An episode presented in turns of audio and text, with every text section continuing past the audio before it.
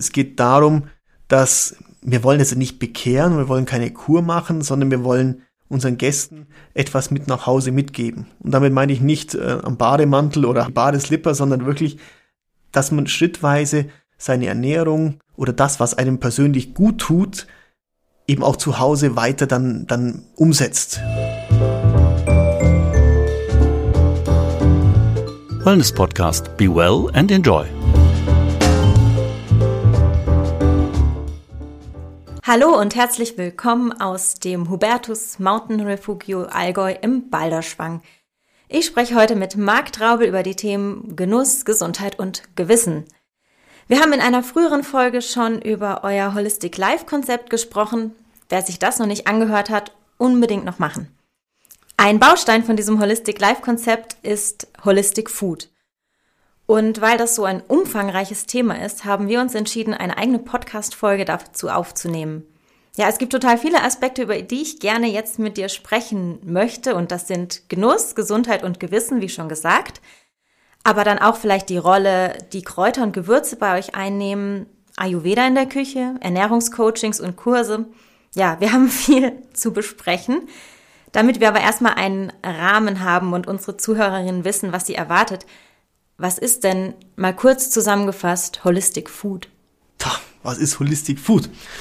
Holistic Food umschreibt eigentlich das Essen, Kulinarik bei uns im Hubertus im Komplett. Und das ist nicht nur Frühstück, Mittagessen, Abendessen, sondern es geht ein bisschen auch, auch weiter. Es geht darum, dass wir wollen jetzt nicht bekehren, wir wollen keine Kur machen, sondern wir wollen unseren Gästen etwas mit nach Hause mitgeben. Und damit meine ich nicht äh, am Bademantel oder Badeslipper, sondern wirklich, dass man schrittweise seine Ernährung oder das, was einem persönlich gut tut, eben auch zu Hause weiter dann, dann umsetzt, mitführt und da jetzt nicht großartig sein Leben umstellt, sondern halt das ein oder andere, gerade was das Thema Gewürze anbelangt, was man einfach machen kann, was man aber nicht so auf dem Schirm hat. Sagen wir, weil man einfach über die Jahrzehnte hinweg oder Jahrhunderte hinweg nicht mehr gelernt haben, auf unseren Körper zu hören. Und da haben wir echt tolle Spezialisten an der Hand, die da einen auch dann begleiten.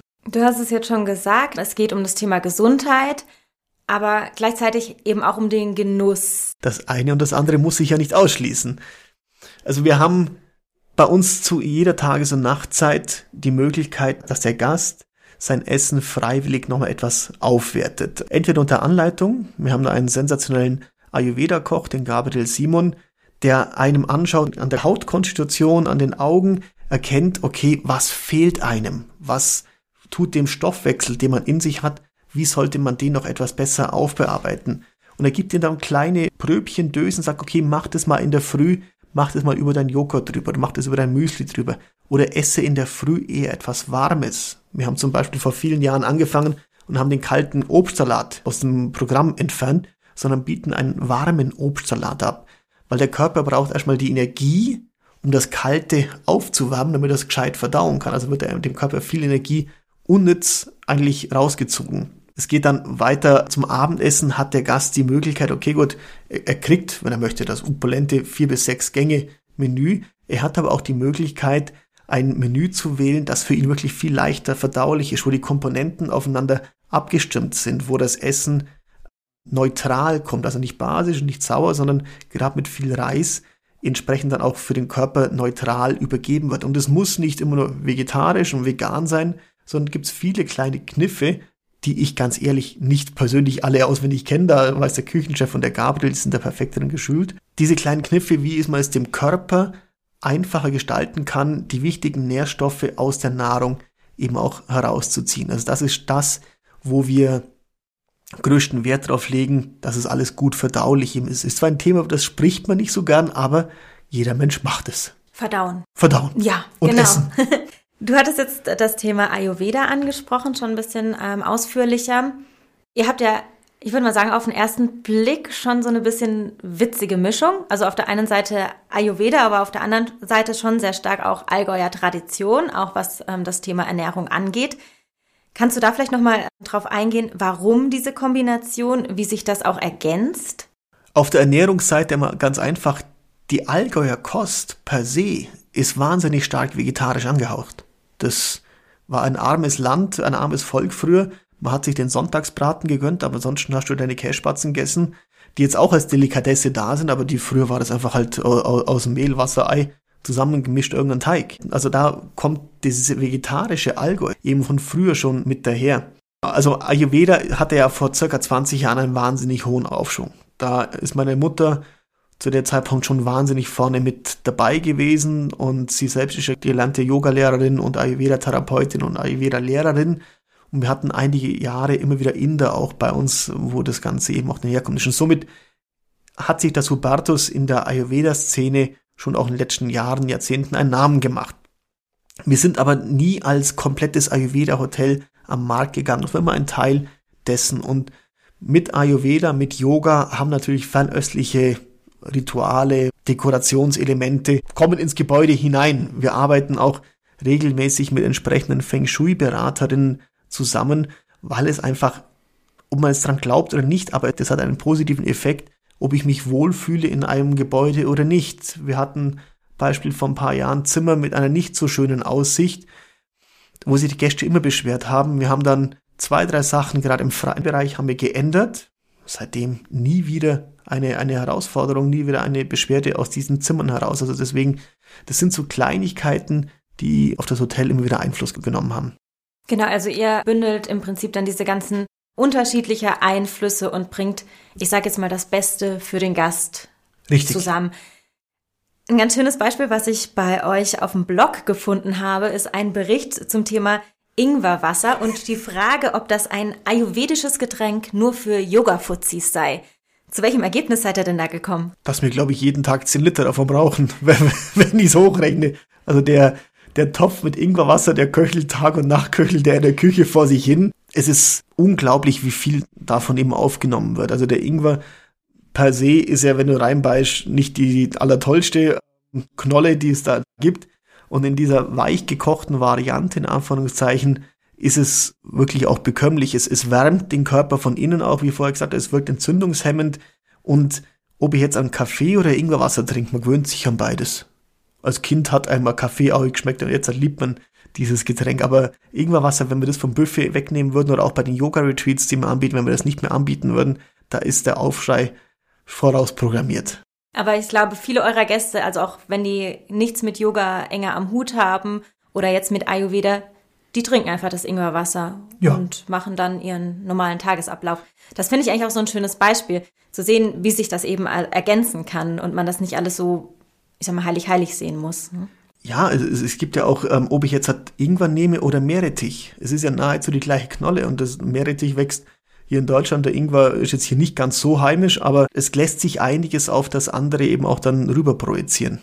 Grundsätzlich spielen ja Kräuter und Gewürze bei euch schon eine sehr, sehr große Rolle, habe ich den Eindruck. Warum ist das so? Weil wir dahinter stehen. Wir haben, steht hinter, also hinter dem hinter, Nutzen, hinter, den sie bringen, genau, oder? Genau, weil wir einfach Wobei ich jetzt sagen muss, fast ähm, in gewisser Art und Weise würde ich in, in ein paar Bereichen sogar auch eher davon zurückgehen und nicht alles zu sehr mit, mit Soßen und mit Gewürzen versuchen zu verfeinern, sondern wir sind in den letzten Jahren stark dabei, die Qualität der eingekauften Produkte immer noch zu verbessern. Also noch mehr auf das Thema Bio, noch mehr auf das Thema Regionalität zu gehen, den Gästen einfach den Geschmack, den ursprünglichen Geschmack mal wieder beizubringen. Zu sagen, okay, so schmeckt ein Sellerie, so schmeckt ein Stück Rinderfilet, so schmeckt ein Tatar, so schmeckt äh, eine normale Gemüsebrühe. Also nicht das Packung aufreißen mit Geschmacksverstärkung, sondern wirklich, das ist der ursprüngliche Geschmack des Produktes, was uns die Natur hier gegeben hat. Und man kann das natürlich mit, mit Kräutern und mit Gewürzen immer noch ein bisschen weiter rauskitzeln, aber wir möchten schon in naher Zukunft mal auch vielleicht einmal in der Woche ein Menü kreieren, das wir komplett ohne Soßen, ohne Gewürze zubereiten. Wenn der Gast möchte, kriegt er neben dran ein bisschen Pfeffer, ein bisschen Salz, damit er sich selber nachwürzen kann und dann auch den Unterschied spürt, aber ihm explizit einfach mal beizubringen, so schmeckt Natur. Und einfach, das ist das, was du vielleicht aus der Packung bekommst. Und so schmeckt der Liter Milch, der frisch aus dem Euter rausfließt. Das ist ein sehr spannendes Thema. Und das sind ja tatsächlich Geschmacksunterschiede, die man schmecken kann. Also wenn man da selber schon mal den Test macht, ich habe das bei einigen Produkten selber schon erlebt, das ist erstaunlich. Und wie viele gehen her Und obwohl wir kein, keine Menagen, also kein Salz und Pfeffer mehr auf den Tischen ähm, von vornherein stellen, die fragen nach Pfeffer und nach Salz und sagen so, du hast noch gar nicht probiert. Du weißt ja gar nicht, ob du nachwürzen musst. Also da ist der Geschmackssinn schon sowas von provokant gesagt verkümmert, dass sie das brauchen eben, damit das Essen genossen werden kann. Natürlich beißt sich das ein bisschen gerade mit der Geschichte, die wir vorher gehabt haben, wenn es in die ayurvedische Küche geht, wo sehr viel mit Schärfe gearbeitet wird. Das regt das Feuer in unserem Verdauungssystem eben auch an, dann verdaut das Ganze leichter, aber dieser pure Geschmack, der in der Zunge da ist, der wird damit halt oft einmal auch etwas kaputt gemacht. Und es gibt interessante Versuche, wenn man ein Lebensmittel zu sich nimmt, wie andere Lebensmittel danach reagieren. Ich habe mal einen Test gemacht, Spaghetti mit Tomatensauce. Danach schmeckt alles überhaupt gar nichts mehr. Du kannst enttäuschten Weißwein haben, du schmeckst ihn nicht. Die Tomatensauce sagt dir, ah, der ist lecker. Hochspannend. Hochspannend, was es da alles für Themen gibt. Ach, das ist echt spannend, weil die Tomatensauce dann so einen dominanten Geschmack hat, oder? Nee, weil sie die Geschmacksrezeptoren in dem Sinne einfach stilllegt. Mhm. Ich würde ganz gerne noch mal ein bisschen genauer auf ein Thema eingehen, das du gerade schon mal angeschnitten hattest. Und zwar ist es ja so, dass die Entscheidung, welche Produkte wir in der Küche einsetzen, zum einen natürlich eine Auswirkung darauf hat, was wir zu uns nehmen, also welche Qualität, aber es ist gleichzeitig auch immer eine Entscheidung darüber, welchen Einfluss wir auf die Umwelt und auf unsere Gesellschaft ausüben. Ihr schreibt auf eurer Webseite, dass ihr möchtet, dass man bei euch mit gutem Gewissen essen kann.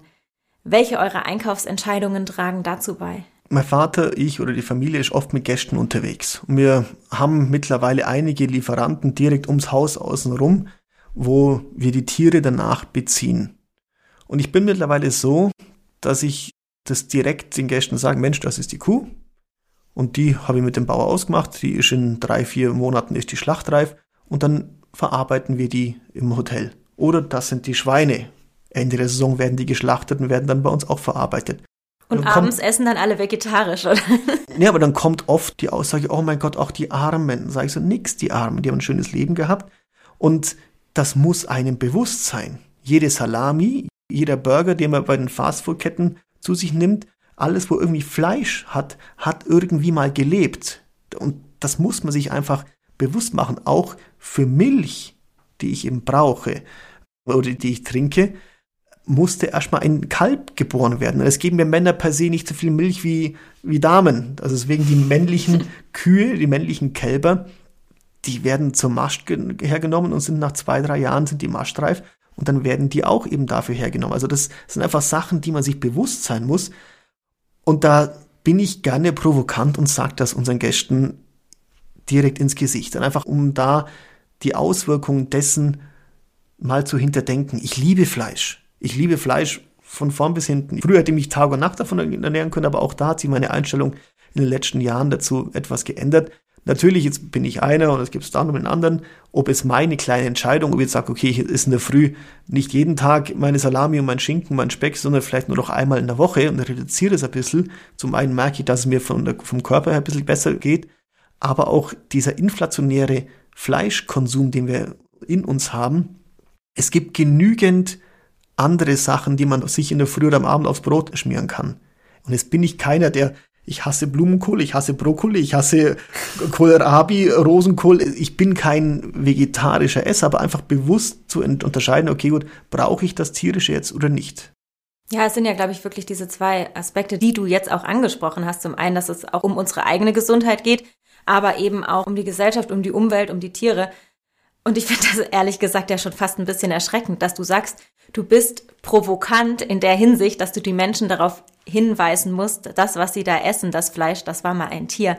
Weil wenn wir jetzt nicht allzu viele Jahre zurückdenken, war das ja ganz normal, dass man gerade in ländlicheren Gegenden das Schwein die Kuh gehalten hat und dann, das dann auch geschlachtet wurde. Also ich kann mich als Kind da auch noch dran erinnern, dass meine Oma halt die Schweine hatte und dann ähm, irgendwann wurden die halt geschlachtet.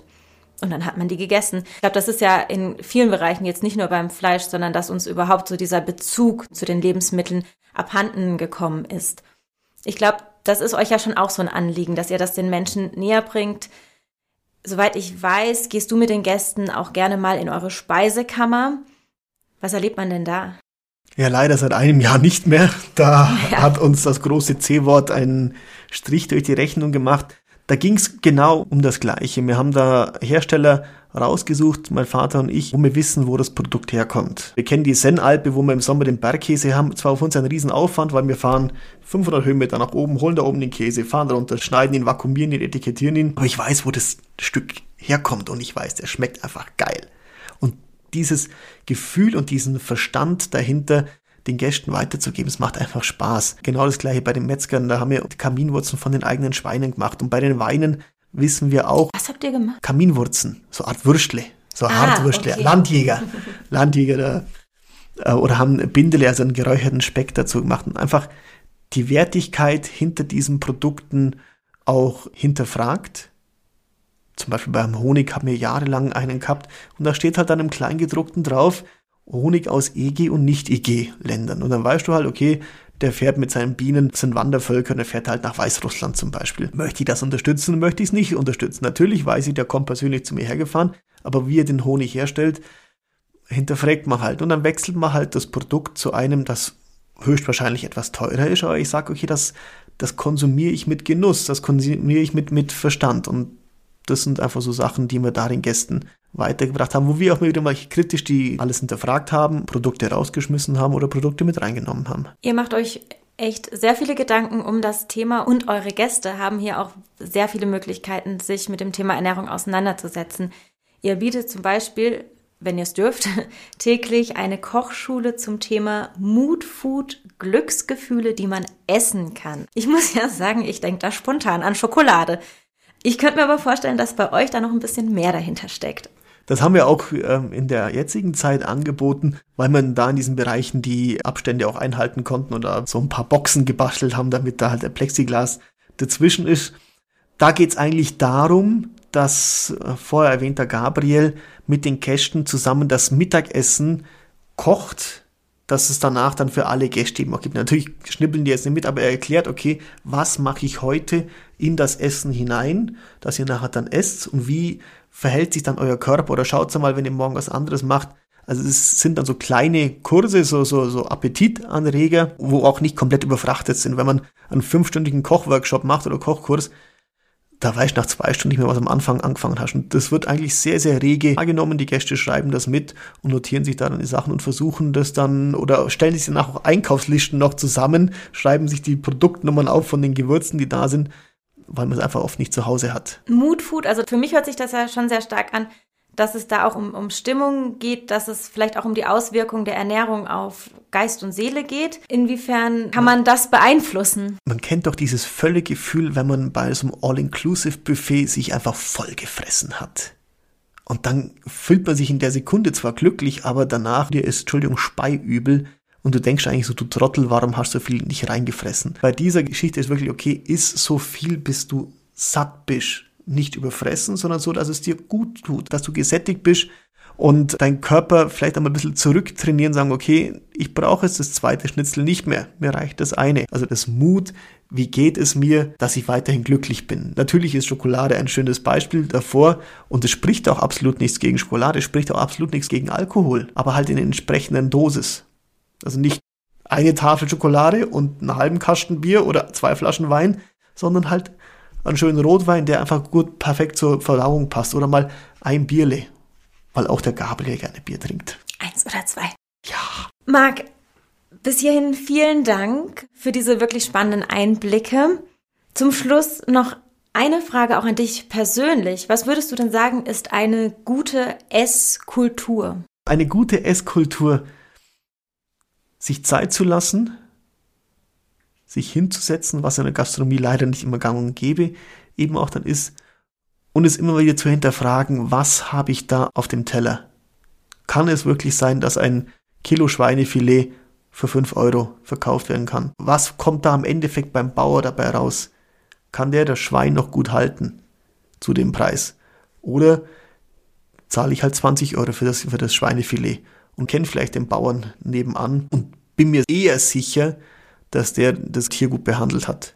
Natürlich könnte man auch fragen, was ist leichter? Sagt man, man isst Fleisch von glücklichen Tieren oder von unglücklichen? Sind die Unglücklichen vielleicht glücklich, wenn man sagt, jetzt ist es vorbei? Ist eine provokante Frage, aber das ja, ist das, was wir vorher gesagt haben. Das sind einfach, also da die Esskultur wirklich drüber nachdenken, was landet bei mir aktuell auf dem Teller. Ich liebe eine Nusscreme, dessen Namen ich jetzt gerade nicht erwähnen möchte. Ich liebe sie einfach. Aber ich habe sie vor Jahren vom Büffel verwandt, weil wir unsere eigene Nusscreme jetzt erzeugen, wo ich halt weiß von den Biobauern, da kriege ich die Haselnüsse oder die Walnüsse her und wir jagen sie durch die Mühle durch und machen Kakao dazu. Es ist was anderes, aber da weiß ich, was ich zu mir nehme. Da kenne ich die Inhaltsstoffe. Und um das Thema nochmal rund zu machen, man kann es auch mit gutem Gewissen essen, weil wir kein Palmöl drin haben, wahrscheinlich würde ich jetzt mal davon ausgehen und Richtig. auch äh, sonst äh, keine Zutaten, die irgendwie Mensch und Natur schaden.